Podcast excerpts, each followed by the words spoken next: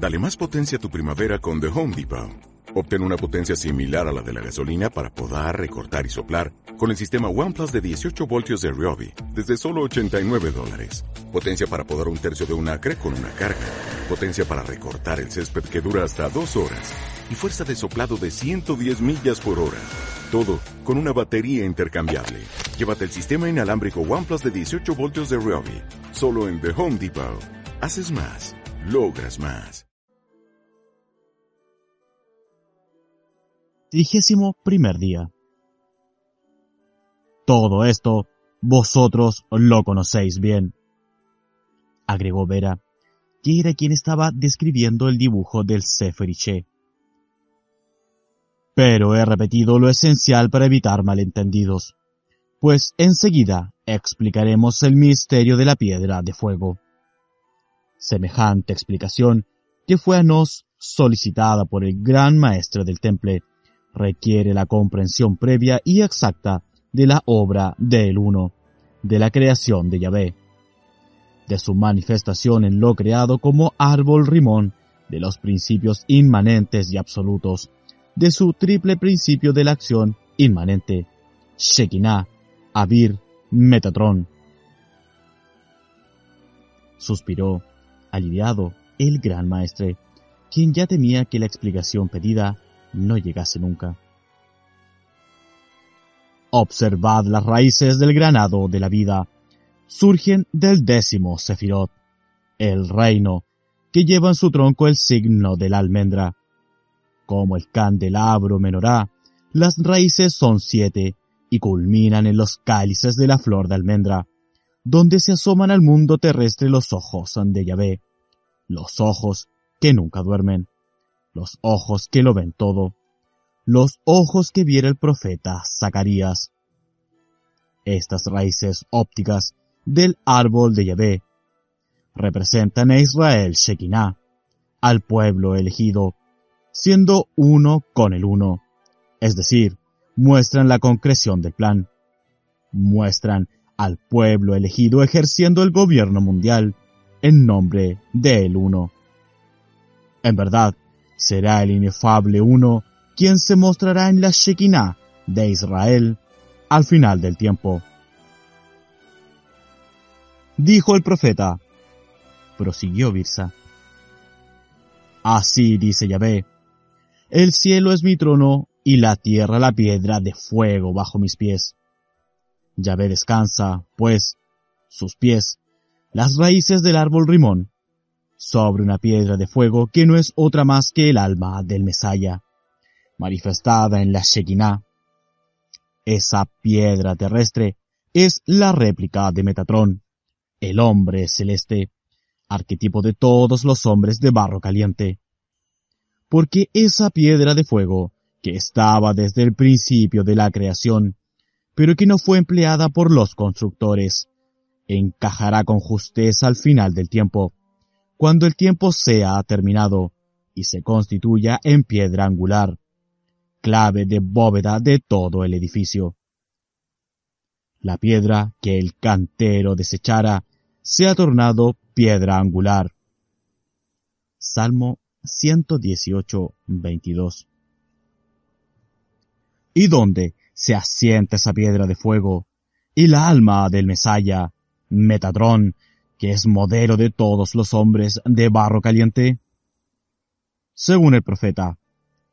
Por eso, dice Adonai Yahvé, aquí estoy yo poniendo en Sion el cimiento de una piedra, una piedra aprobada, angular, preciosa, fundamental, cimentada. Quien crea no se moverá de aquel cimiento. Isaías 28:16 los hombres mortales, piedras de barro, serían al final como la piedra de fuego, como Metatrón, el hombre celeste. Serían así cuando el templo estuviese listo, y cada uno ocupase su lugar en la construcción, de acuerdo al modelo del Mesaya.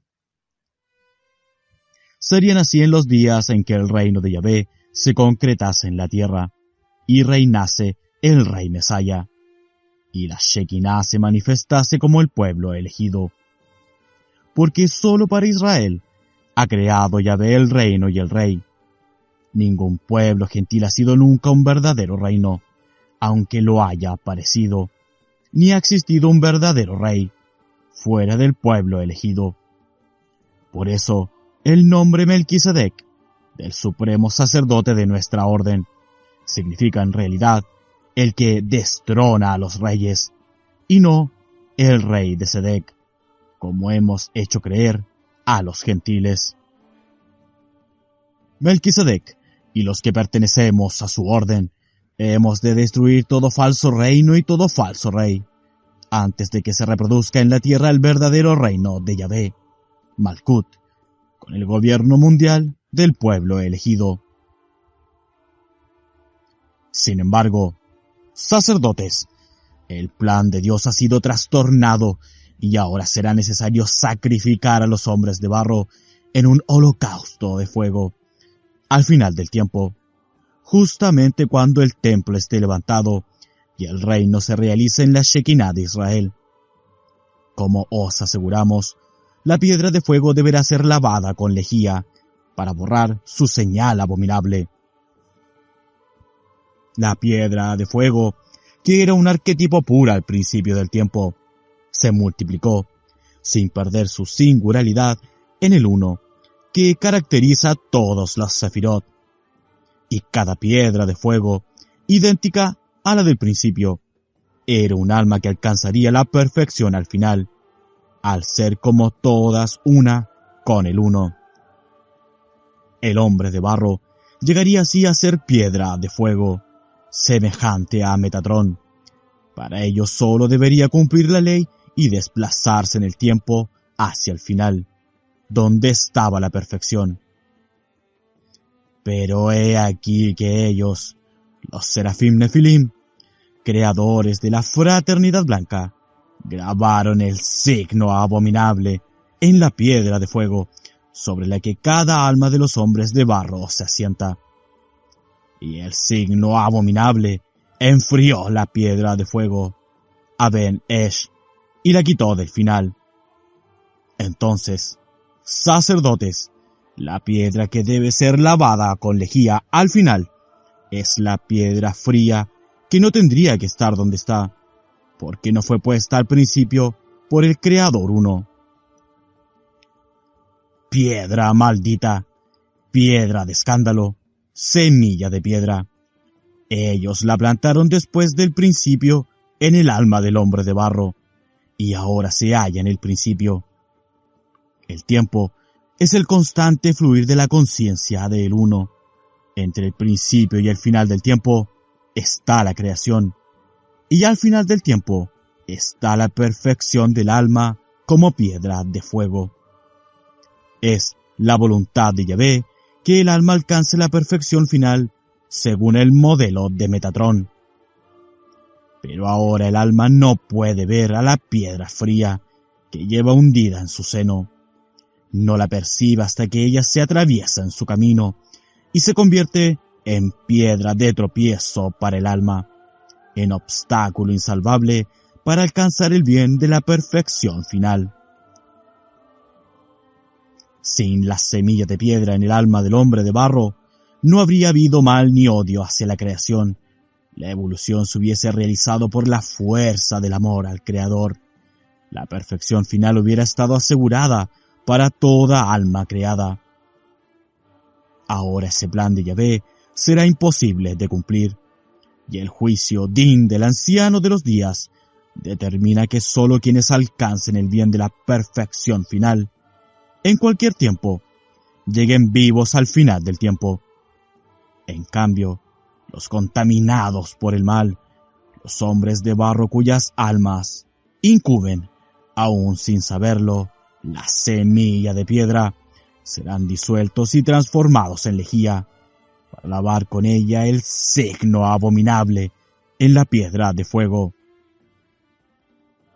Sí, sacerdotes, continuó Birsa.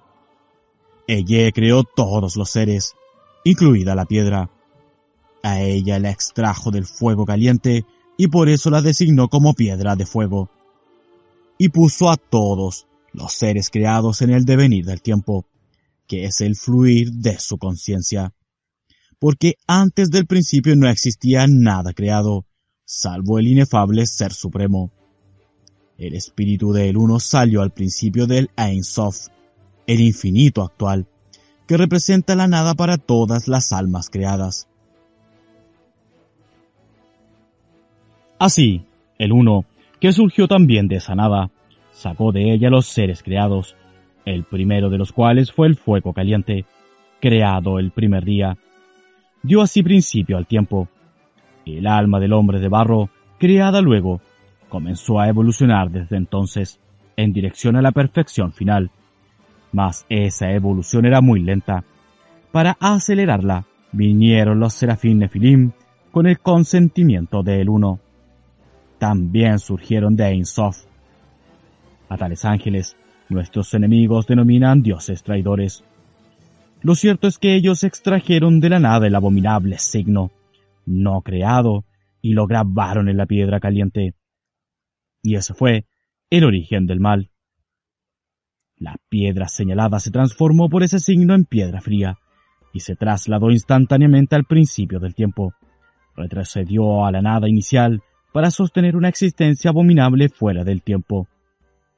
De entre los seres creados, de entre las piedras creadas, la piedra fría rechazó el orden de la creación, se rebeló a la voluntad del uno y se declaró enemiga de la creación quienes habían introducido el signo no creado en el mundo, plantaron la piedra fría en el alma del hombre como semilla de piedra, para que creciese, madurase y fructificase, para que la fuerza de su desarrollo elevase el alma rápidamente a la perfección final. Pero aquella semilla, como dijimos, produciría un fruto extremadamente hostil hacia el Dios uno y su creación, un fruto que sólo aceptaría existir fuera del tiempo, antes del principio, un fruto que sólo ansiaría abandonar el mundo de los seres creados y perderse en la nada original. Un fruto que no podría ser previsto por el alma porque su semilla permanecería invisible desde el principio. Un fruto al que denominarían el yo. Y la causa de ese fruto no sería la piedra fría, ni la semilla de piedra, sino esos habitantes del abismo a los que conocéis como espíritus hiperbóreos. Ellos son nuestros verdaderos enemigos, mas, afortunadamente, solo pueden manifestarse en el alma del hombre mediante la piedra fría. Comprenderéis que aquello que los encadena al alma del hombre, sin que ellos lo adviertan, es la piedra fría en el principio. Empero, si la piedra caliente fue extraída del fuego caliente, el fuego frío, contrariamente, ha brotado de la piedra fría. Por ese fuego increado en la estirpe maldita de Tarsis, que acabamos de exterminar, escapó durante siglos a nuestro control e infectó al mundo con hombres de piedra, que pretendieron destruir las bases del culto. Al parecer, los serafim nefilim no contaron con que el fuego frío brotaría de la piedra fría, y revelaría a los hombres luciféricos lo que ellos denominan negrura infinita de sí mismo. Por eso es necesario, desde que tal odioso misterio fue posible, evitar en el futuro que la semilla de piedra madure y fructifique, que nazca el niño de piedra, que recibirá la revelación del fuego frío y apagará el fuego caliente del corazón. Es necesario lavar la piedra fría con lejía para que recupere el fuego caliente, el fuego que jamás debe abandonar el corazón del hombre. En verdad, sacerdotes, aunque ellos culpen a el uno y a sus representantes terrestres de la desgracia que los aqueja, fueron los serafín hiperbóreos los que moran en el corazón de Yahvé, Tiferet, que les conserva el encadenamiento espiritual.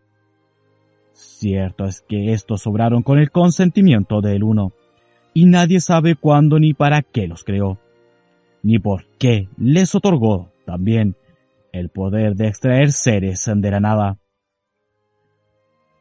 A menos que se conceda crédito a lo que ellos mismos afirman, que no son seres creados por el uno, sino que proceden, como Ye, de un mundo existente más allá de la Insof, y que su naturaleza espiritual es igual a la de el Uno. Pero creerles a ellos sería cometer la más grande herejía contra la Hokmah del Maestro del Todo, pues ¿acaso no declaró el Uno mismo su unidad absoluta y excluyente? ¿A quién me compararéis que se me parezca? Dice el santo anciano. Levantad a lo alto vuestros ojos y mirad. ¿Quién creó todo aquello? Isaías 40:25.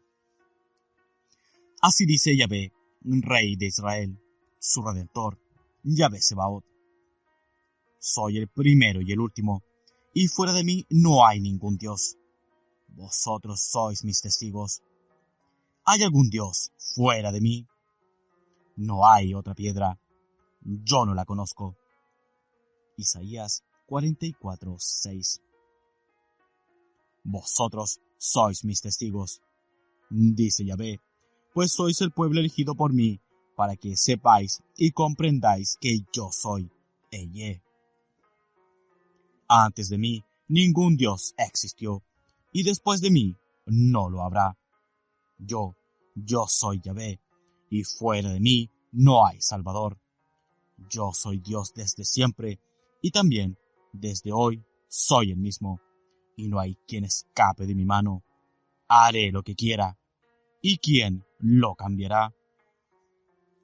Isaías 43:10 Sí, sacerdotes, no debemos dudar de el uno, pero tampoco olvidar que los serafín hiperbóreos fundaron la fraternidad blanca a la que todos pertenecemos y en cuya jerarquía hemos alcanzado el más alto sacerdocio. En síntesis, de acuerdo a los planes de los Serafim Nefilim, mientras la semilla de piedra se desarrollase, el alma del hombre de barro evolucionaría indudablemente, acelerada en dirección de la perfección final. Pero la realidad contradijo estos planes. Aquel germen del mal, al fructificar, lejos de impulsar al alma a elevarse hacia la perfección final, la hundiría en el terror de abismos sin nombre, en la eternidad de una negrura infinita. Al fin, la semilla de piedra terminaría dominando al alma del hombre de barro y convirtiendo a éste en un enemigo del Creador y de la creación, endureciendo su corazón y tornándolo un ser carente de amor, transformándolo en un hombre de piedra. Es por eso que nosotros, los sacerdotes perfectos, debemos propiciar el holocausto de fuego, que lave con lejía al final la señal abominable en la piedra que está plantada en el alma del hombre de barro. Concluyó Birsa. Trigésimo segundo día. Inmediatamente, Vera agregó lo siguiente. Durante milenios, en el continente hundido de la Atlántida, que los gentiles jamás deben saber que existió, los sacerdotes del Uno lucharon contra el efecto hostil que la piedra fría causaba en el alma de los hombres de barro. Se procuraba, por diversos medios, que el espíritu increado, encadenado al alma por la piedra fría, olvidase su origen, más allá de Lane Soft. Y los resultados fueron alentadores, pues, finalmente, la sangre de los hombres de barro se había degradado de tal modo que el espíritu increado era incapaz de orientarse hacia la piedra fría que le revelaría su origen divino. Hubo entonces una edad de oro cultural en la que otro pueblo elegido, semejante a Israel, instauró la sinarquía universal y se preparaba para el reino de la Shekinah. Fue en ese momento que algunos hombres de piedra, que escaparon el exterminio a que los sometían los sacerdotes y los serafines Nefilim, consiguieron atraer en su ayuda a otros serafines, llamados hiperbóreos, quienes ingresaron al universo creado a través de la esfera de Venus. El más terrible de esos serafines fue el conocido como Lucifer, Fósforo o Éspero, ya que enfrentando a todas las legiones celestes de Yahvé se precipitó a la tierra para ligar su propia corona al espíritu, encadenado en los hombres de barro. Dejó aquí, pues, la maldita gema del Graal, que tiene el poder de impedir que el espíritu olvide su origen. Hecho esto, regresó por donde había venido, pero dejando tras de sí los gérmenes fertilizados de las estirpes luciféricas, contra las que aún combatimos, en todo semejantes a la casa de Tarsis que acabamos de exterminar. Y serían esas estirpes condenadas por Yahvé, especialmente las surgidas de la raza blanca, las que ya no olvidarían el origen, las que se propondrían germinar la semilla de piedra en todos los hombres de barro, las que desatarían la rebelión contra la ley de Yahvé y el odio a la creación. Y así fue como se llegó, inevitablemente, a la batalla de la Atlántida, que finalizó con una catástrofe planetaria. Sin embargo, el mayor mal todavía no había ocurrido. Este sobrevino por causa de Lucifer y esa mujer, la intrusa ama, que fue capaz de ingresar en la esfera de Venus y obtener el secreto de las semillas de piedra. Sí, sacerdotes, el serafín Lucifer entregó a la intrusa la espiga de las semillas de piedra, que hasta entonces solo poseían los serafín nefilim. Y a su regreso, el mayor mal se abatió sobre los hombres de barro, pues la intrusa eligió a los más valientes y comenzó a plantar en sus corazones la semilla de piedra que apaga el fuego caliente de la pasión animal, el amor de la gran madre Binah. Cada semilla de piedra sería un guerrero sabio, un hombre de piedra situado fuera de la ley de Yahvé, en lugar del hombre idéntico a Metatrón, que estaba destinado a ser al final del tiempo. Con su acto incalificable, la intrusa, la Virgen de Agartha, ofendió profundamente a la gran madre Binah, a quien arrebató el amor de numerosos hijos. Por eso es que se debe purificar esta tierra de Huelva, que por tantos siglos ha estado dedicada a su culto impío. Solo así descenderá la Shekinah en Rosbaal. Ella, sacerdotes, es nuestro más poderoso enemigo. Su mal está por encima de todos los males. Su hostilidad hacia la creación supera la de cualquier hombre de piedra. Su valor para enfrentar el uno sobrepasa al del guerrero sabio más valiente. Frente a ella y a su misterio infinito, todos tiemblan de terror, y tras el terror y la muerte, solo sobreviven los espíritus increados, que son de su misma esencia hiperbórea. Ella regresó de Venus, portando la espiga de las semillas de piedra y trayendo en su vientre al demonio de la guerra, Anabután, su hijo increado. Todo fue una conjura del serafín Lucifer. Él quiso que Ama tuviese un hijo de piedra, un hijo que se pusiese al frente de la raza blanca y fundase para sus miembros un misterio, y que los iniciados en ese misterio adquiriesen la inmortalidad y recibiesen en su corazón la semilla de piedra de la Virgen de Agartha. Mirad el Seferiche, ordenó Vera, a quien esta parte de la historia producía una extraña mezcla de odio y terror. Aquí se autocrucificó Nabután. Señalaba las ramas que iban desde el tronco hasta las granadas Joesed y Din. El as estuvo sujeto del brazo derecho y del brazo izquierdo del santo anciano, bajo su gran rostro, y sin advertir que la piedra de fuego, Aben Esh, pendía sobre su cabeza. Nueve noches agonizó en la cruz de Rimón hasta que Fría, un demonio femenino tan terrible como Ama, salió de su ojo y averiguó el secreto de la muerte.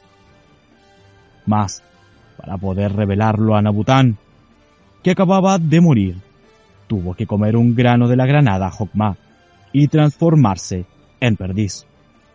Entonces bailó para Nabután la danza coja que permite salir del laberinto de ilusión de la muerte. Empero, aquel alimento la encadenó a la ilusión, como a Perséfone, y no pudo regresar ya al origen de donde había acudido para salvar a su esposo. Es así que Fría, un nuevo enemigo de la creación, se quedó junto a Vides, el señor de Agartha, la guarida de los demonios increados, y junto a Nabután, su esposo, para llevar adelante la guerra esencial contra el uno.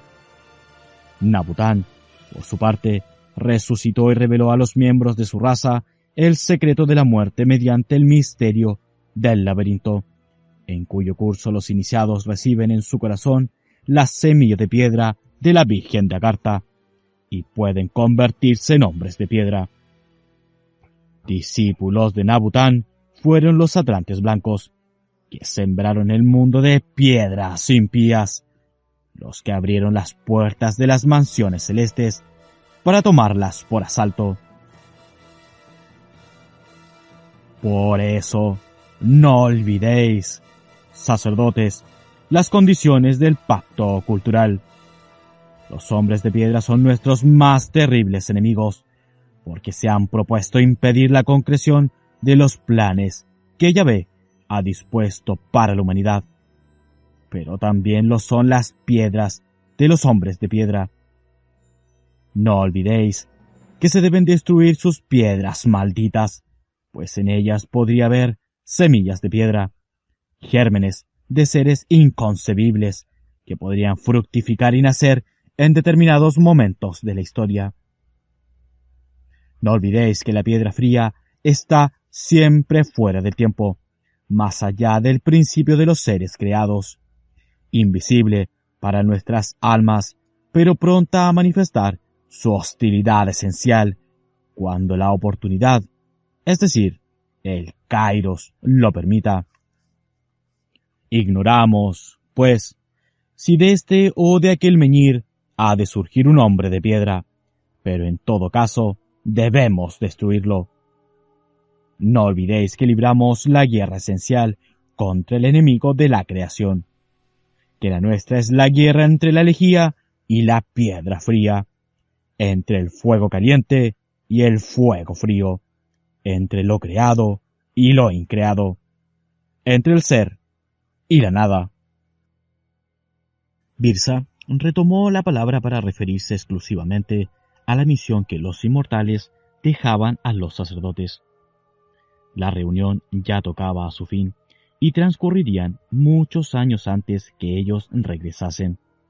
Quizás, entonces, como antes, como siempre, habría otros sacerdotes para recibirlos. No debían, pues, perder palabra alguna de las que decían ellos, ya que nadie podría repetírselas luego. Y el error, en la orden de Melquisedec, se pagaba muy caro. Ya conocéis, en parte, vuestra misión, concedió Birsa. Os dedicaréis con todos vuestros poderes e influencias a purificar esta región de Huelva. La casa de Tarsis ha sido destruida y, aunque no hemos recuperado la piedra de Venus, tampoco será utilizada en contra nuestra. Esa era una de las últimas piedras de Lucifer, que permitían a los iniciados hiperbóreos orientarse en el laberinto de la ilusión de la vida. Sin ellas a la mano, tranquilo podrá estar el guardián del laberinto, Yahvé Adonai. Solo los sacerdotes de Israel conocen la danza coja que señala la salida. Sacerdotes, el enemigo está casi derrotado. La sinarquía del pueblo elegido pronto será una realidad. Pronto descenderá la Shekinah. Pronto reinará el rey Mesaya. Ya se vislumbra el holocausto de fuego.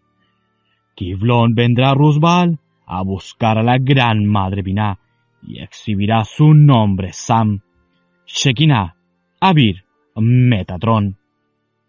Y ella, amorosamente, plantará en su corazón la semilla de barro del Pardes Rimonim, el germen de Metatron, que será al final piedra de fuego, alma perfecta del pueblo elegido. Derribad sin miramientos los altares de la impostora. Quitad de su mano la abominable espiga del odio. Que nadie recuerde su sacrilegio esencial, sus semillas de piedra condenadas por Yahvé. Destruid sus lugares de culto y sus imágenes. Matad hasta su memoria y, desde luego, quemad hasta las cenizas y fabricad lejía con ella. A todos aquellos que crean en la Virgen de Agartha y ambicionen la semilla de piedra. Sed duros, sacerdotes, porque el enemigo lo merece.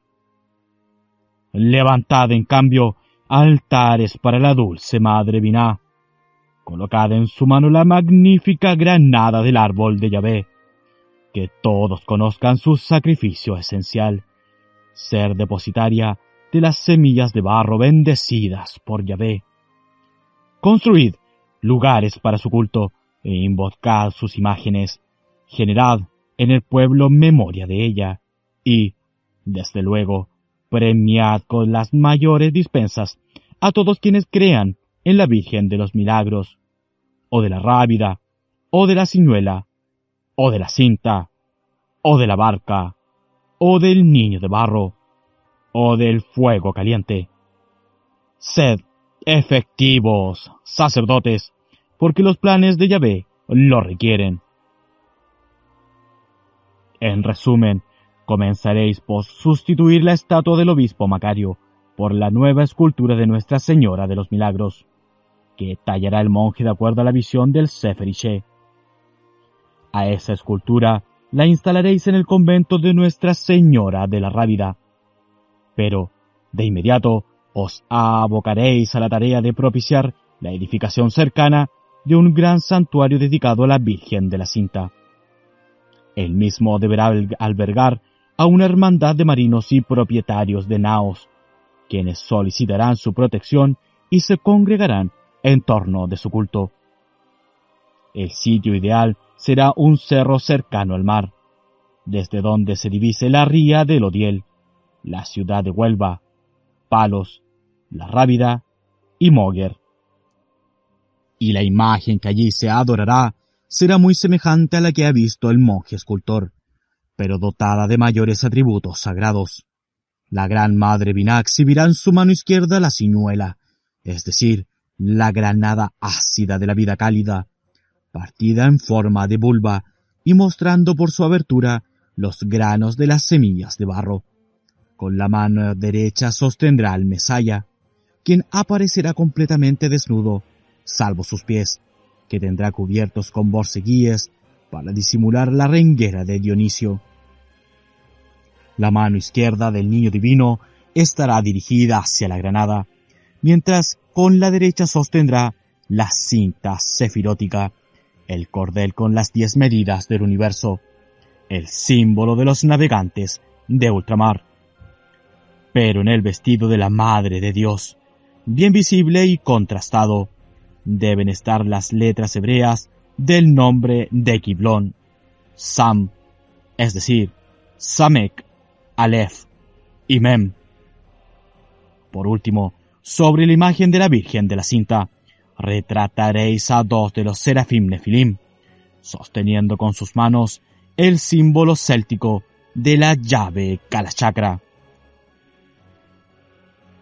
Haréis también otras imágenes y esculturas inspiradas en las recientes descripciones, pero tened presente que, en todo caso, al niño Mesaya se lo debe despojar del sacrílego libro que ostenta el niño de piedra de la Virgen de Agartha, el libro de la sabiduría hiperbórea. En su lugar pondréis una esfera orbis terrae, como símbolo del poder universal que el rey Mesaya alcanzará en el reino de Israel Shekinah. parecidas a esta, pues serán las imágenes y esculturas que distribuiréis en todos los sitios que fuesen necesarios. Y ahora, atención, sacerdotes, pues os profetizamos por última vez. Oíd este mensaje que se cumplirá en cualquier tiempo y lugar, porque es palabra de Yahvé. Dice Yahvé Sebaot, vendrán días de gloria para el pueblo elegido. Yo descenderé, Shekinah, sobre él y reinaré en medio del holocausto de fuego en que se consumirán los impíos. Y en esos días, cuando la gloria y la victoria de Israel estén cercanas, yo enviaré una señal inequívoca de que la hora ha llegado. Esa señal será la caída de Granada, la mansión de los judíos. En verdad, siempre será Granada la que marque esta hora. Granada, que estará entonces poseída por un reino decadente, será conquistada por un naciente imperio. Se ofrendará, después, el triple holocausto de pueblos gentiles. Y luego yo bajaré, y comenzará la gloria y la victoria de Israel. Kiblón, cuya voz cierra la puerta de los infiernos y abre la puerta de los cielos, me ofrendará el triple holocausto y me anunciará, y anunciará así la hora de Israel. Alegraos, sacerdotes de Yahvé que hoy la estirpe de Tarsis ha sido exterminada, y nosotros os anunciaremos la próxima Shekinah. Cumplid, cumplid con firmeza y exactitud nuestras órdenes, y pronto vendrá Kiblon para recibir el verbo de Metatrón y celebrar el triple holocausto aguardado por Yahvé. Que la victoria Netzah de Yahvé Sebaot os acompañe. Saludó Birsa. Y que la gloria de Elohim Sebaot corone vuestros esfuerzos. Se despidió Vera. Al día siguiente, los inmortales habían partido hacia Chambalá, dejando a los cuatro sacerdotes sumidos en sombrías cavilaciones. Desde luego, la diabólica arrogancia de Ver y Birsa se habría aplacado un tanto si hubiesen sospechado siquiera que aún existían señores de Tarsis con vida y que la estirpe condenada, como el ave fénix, renacería de sus propias cenizas en la casa de Tarsis. Trigésimo tercer día. Estimado doctor Signagel, Espero tenga usted paciencia y tiempo suficientes para continuar leyendo.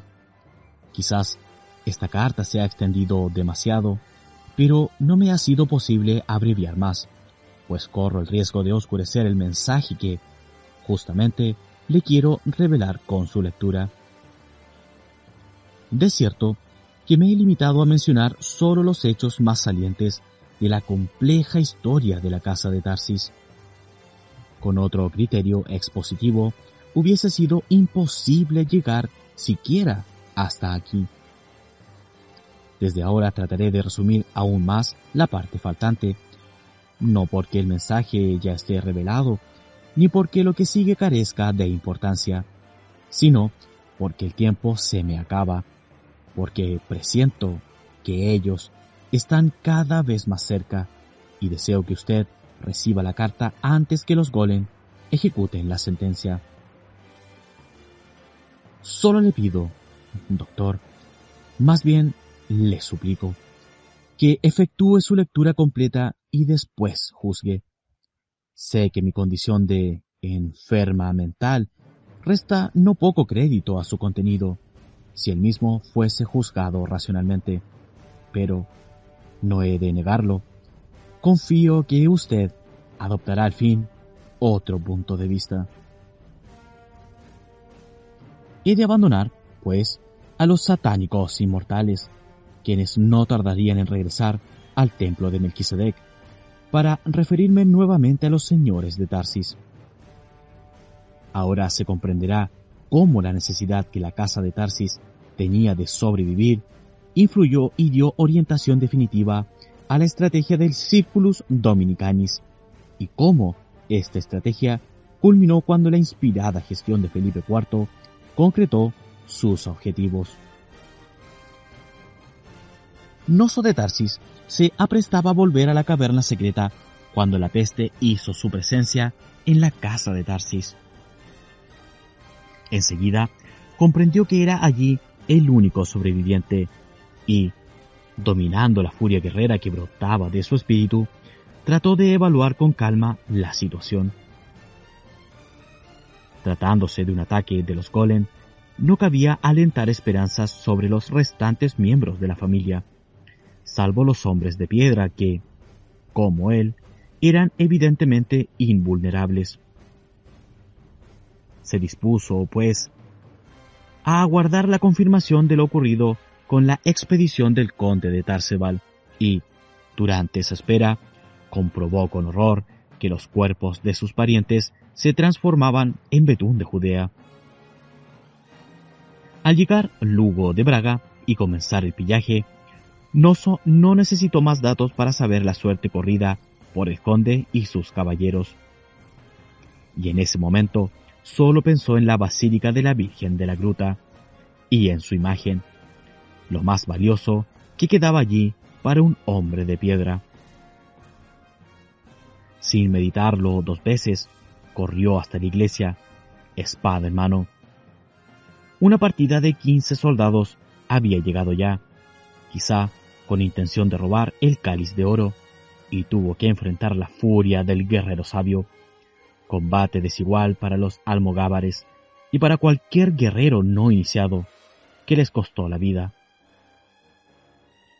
Al acercarse al altar, Noso, que estaba seguro de llegar primero, comprobó con asombro en la estatuilla del niño de piedra una mutilación. Alguien había seccionado la mano de piedra que expresaba la bruna bala. Mas no era ese el momento de resolver el enigma. Noyo envolvió los bustos de la Virgen y el niño con una capa, y ganó a caballo la orilla izquierda del río Odiel, a donde un sendero poco frecuentado lo conduciría hacia la Sierra Candelaria. Hay que ver en la acción desplegada desde entonces por Juan de Prósida otro aspecto de la oposición de la sabiduría hiperbórea a los planes de la fraternidad blanca, vale decir, de la causa esotérica del fracaso de dichos planes. En efecto, aquel gran iniciado hiperbóreo se refugió en Aragón, junto a otros ilustres perseguidos por Carlos de Anjou y los Golem, y fue incorporado a la nobleza aragonesa. El rey le otorgó varios señoríos en Valencia, desde donde tomó contacto con el Circulus Dominicanis y se integró a su estrategia. A él, más que a nadie, corresponde el mérito de haber persuadido a Pedro III sobre la justicia de la causa gibelina. Durante años, este señor del perro asesora al rey de Aragón sobre los asuntos de Italia y planifica el modo de conquistarla. Le secundan con ánimo entusiasta Constanza, que desea vengar a su padre Manfredo, y a la destrucción de su familia. Roger de Lauría, Conrado Lancia y otros caballeros sicilianos no iniciados. En 1278, Pedro III se siente lo suficientemente fuerte como para llevar a la práctica su proyecto siciliano. Envía entonces a Juan de Procida en misión secreta a Italia y Medio Oriente. El caballero siciliano viaja vistiendo el hábito dominico. Se entrevista con los principales representantes del partido gibelino de Italia y Sicilia, quienes prometen ayudar al rey de Aragón, y en 1279 llega a Constantinopla para pactar con el emperador Miguel Paleólogo, que está por ser atacado con una flota por Carlos de Anjou.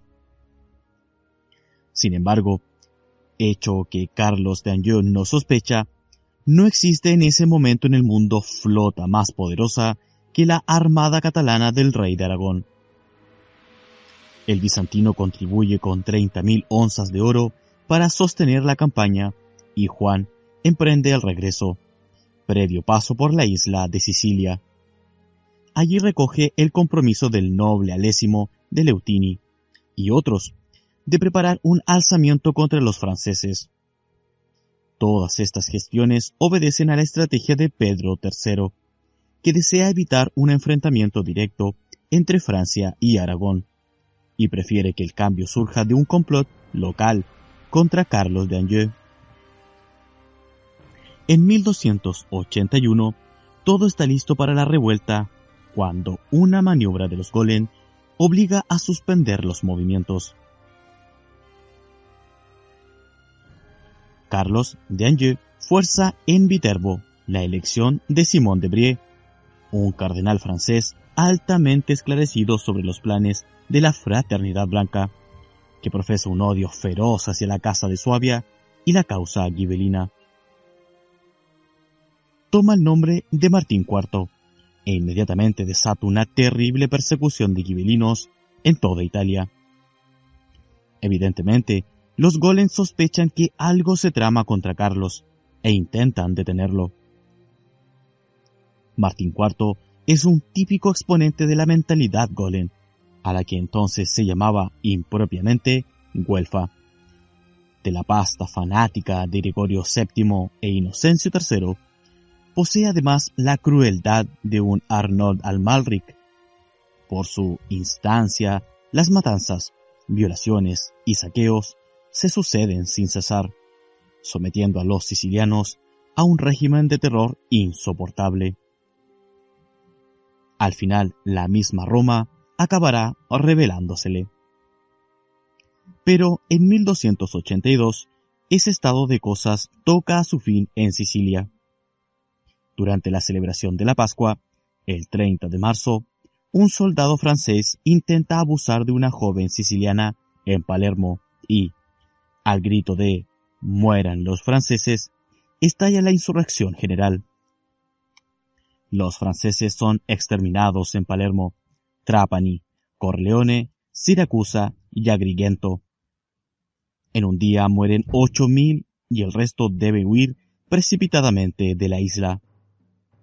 Al mes no se podía hallar francés vivo en toda Sicilia. Fueron aquellas reacciones populares, las famosas vísperas sicilianas, que no ocurrieron al azar puesto que, en esos días, había zarpado de Barcelona Pedro III, con su poderosa armada, y se encontraba en África, a escasa distancia de Sicilia. Sus proyectos, largamente elaborados, se llevaron a cabo con gran precisión. En junio avista varias naves sicilianas. Son embajadores de Palermo que vienen a ofrecer la corona de Sicilia al rey de Aragón y a la reina Constanza. Poco después, desembarca en la isla en medio del júbilo general del pueblo, que se veía con ese acto de soberanía libre para siempre de la dominación francesa y huelfa. No se trataba, pues, de invasión, sino de una legítima elección real. El pueblo siciliano, librado por sus propios medios de la ocupación francesa, se daba sus propios reyes, restaurando así los derechos antiguos de la Casa de Suabia, en la persona de la nieta de Federico II. Pero los Golem no se tragan el anzuelo. Observe, doctor Signagel, que nuevamente los Golem parecían tener ganada la partida. No existían ya los herejes cátaros, ni se dejaba sentir la presencia del Graal, ni había un pretendido emperador universal como Federico II que disputase al Papa el poder espiritual. Ni siquiera había rey en Alemania. Y si un rey en Francia, Felipe III, completamente controlado por la Iglesia, y una sinarquía financiera templaria en plena marcha. Y un rey francés, Carlos de Anjou, ocupando las dos Sicilias y manteniendo a raya a los luciféricos gibelinos. Pero de pronto el golpe de Pedro III, que ellos no podían prever porque era un producto de la alta estrategia de los dominicanis, hacía resurgir el peligro del gibelinismo y amenazaba con el fracaso a los planes de la fraternidad blanca. Los Golen no lo iban a permitir impunemente. En noviembre de ese año, Martín IV fulmina la excomunión contra Pedro III y lo conmina a retirarse de Sicilia y amar a Carlos d'Anjou, fiel vasallo del Papa. Ante la indiferencia del aragonés, repite la excomunión en enero y marzo de 1283, preparando la mano para asestar a este una puñalada por la espalda. En la última bula, en efecto, afirma que el reino de Aragón es vasallo del Papa por compromiso de Pedro II, el abuelo de Pedro III, muerto en la batalla de Muret, y que el pontífice tiene la facultad de nombrar como rey a quien mejor le pareciese. Quita pues la corona al excomulgado aragonés y priva de los sacramentos de la Iglesia a los pueblos y lugares que le obedecieren. El plan Golem consistía en librar una lucha a muerte contra Pedro III y ensanchar el dominio de Francia a costa del de Aragón. Sería el paso previo para que un rey de la Iglesia fuese elevado al trono de un gobierno mundial, apoyado por la sinarquía financiera templaria, y preparase los medios para instaurar la sinarquía universal. En ese plan, evidentemente, los Golem subestiman a Pedro III. En verdad, todos se equivocan con el aragonés, pues ignoran la fuerza espiritual que ha desarrollado por influencia de Juan de Prósida y los dominicanis. Mas, este pronto da muestras de poseer un valor a toda prueba, una intrepidez sin límites, una lealtad inquebrantable hacia los principios de la sabiduría hiperbórea, esto es, a la herencia de la sangre pura de su estirpe, que le concede el derecho divino de reinar sin pedirle cuenta a nadie, más que a sí mismo, y un monolítico sentido del honor que le dicta su espíritu y que lo impulsa a luchar hasta la muerte por su ideal, sin claudicar jamás. Formidable enemigo es el que han desafiado esta vez los Golem. La puñalada por la espalda significaba comprometer al reino de Aragón en una guerra con Francia, lo que Pedro III justamente procuraba evitar. Creen los Golem que la presencia de Pedro III en Aragón dejará la plaza de Sicilia libre a Carlos de Anjou para consumar una nueva ocupación. Pero la isla, protegida por la armada catalana, se ha convertido en una fortaleza inexpugnable Pedro III se retira tranquilamente a Aragón en 1283, dejando la defensa en manos del temerario y afortunado almirante Roger de Lauría. Carlos de Anjou posee la segunda flota importante del Mediterráneo, financiada por la Orden Cisterciense de Provenza, por el Reino de Nápoles y por el Papa, pero no acierta a plantear una táctica coherente para enfrentar a Roger de Lauría, quien en sucesivos choques la irá destrozando inexorablemente. Luego de hundir algunas naves y capturar otras, se apodera de las islas de Malta, Gozo y Lipari. Después se dirige a Nápoles y tiende una celada a los franceses mostrando solo una parte de su escuadra. Carlos de Angers está ausente y su hijo, Carlos el Cojo, príncipe de Salerno, decide responder al desafío pensando en una fácil victoria. Se lanza entonces en persecución de los catalanes con todas las galeras disponibles, chocando a poco con el resto de la armada enemiga. Fue aquella la más importante batalla naval de la época, en la que Roger de Lauría echó a pique gran número de galeras francesas, capturó otras tantas y solo muy pocas lograron escapar. Esta suerte no tuvo la nave capitana, que fue capturada por Roger en persona y en la que se encontraban Carlos el Cojo, Jacobo de Brusón, Guillermo Estendaro y otros valerosos caballeros provenzales e italianos. El hijo de Carlos de Anjou es llevado prisionero a Sicilia, donde todos reclaman su ejecución en venganza por la muerte de Conradino. Sin embargo, oh misterio de la nobleza espiritual hiperbórea, es la reina Constanza quien lo salva y manda que lo confinen en Barcelona. Días después de la derrota de su hijo, llega Carlos de Angers a Gaeta, mas no se atreve a atacar a los españoles. Esa indecisión es aprovechada por Roger para asolar la guarnición de Calabria y hacerse de varias plazas continentales. En corto tiempo, Sicilia dispone de un gobernador en Calabria, que amenaza, ahora por tierra, el dominio francés de Nápoles. Mas, cuando Carlos se decide enviar el resto de su armada a las costas de Provenza, para apoyar el avance del rey de Francia, sus naves son tomadas entre dos fuegos frente a Saint-Paul y derrotadas completamente por Roger de Lauría. Ese desastre, que costó siete mil vidas francesas, representó el fin del poderío naval napolitano de Carlos de Angers. A todo esto, Martín IV descarga en 1284 el golpe que, piensa, será mortal para el aragonés. Mediante una bula ofrece las investiduras de Aragón, Cataluña y Valencia al rey de Francia, para uno de sus hijos no primogénito. Acepta a Felipe III en nombre de su hijo Carlos de Valois y se apresta a invadir Aragón.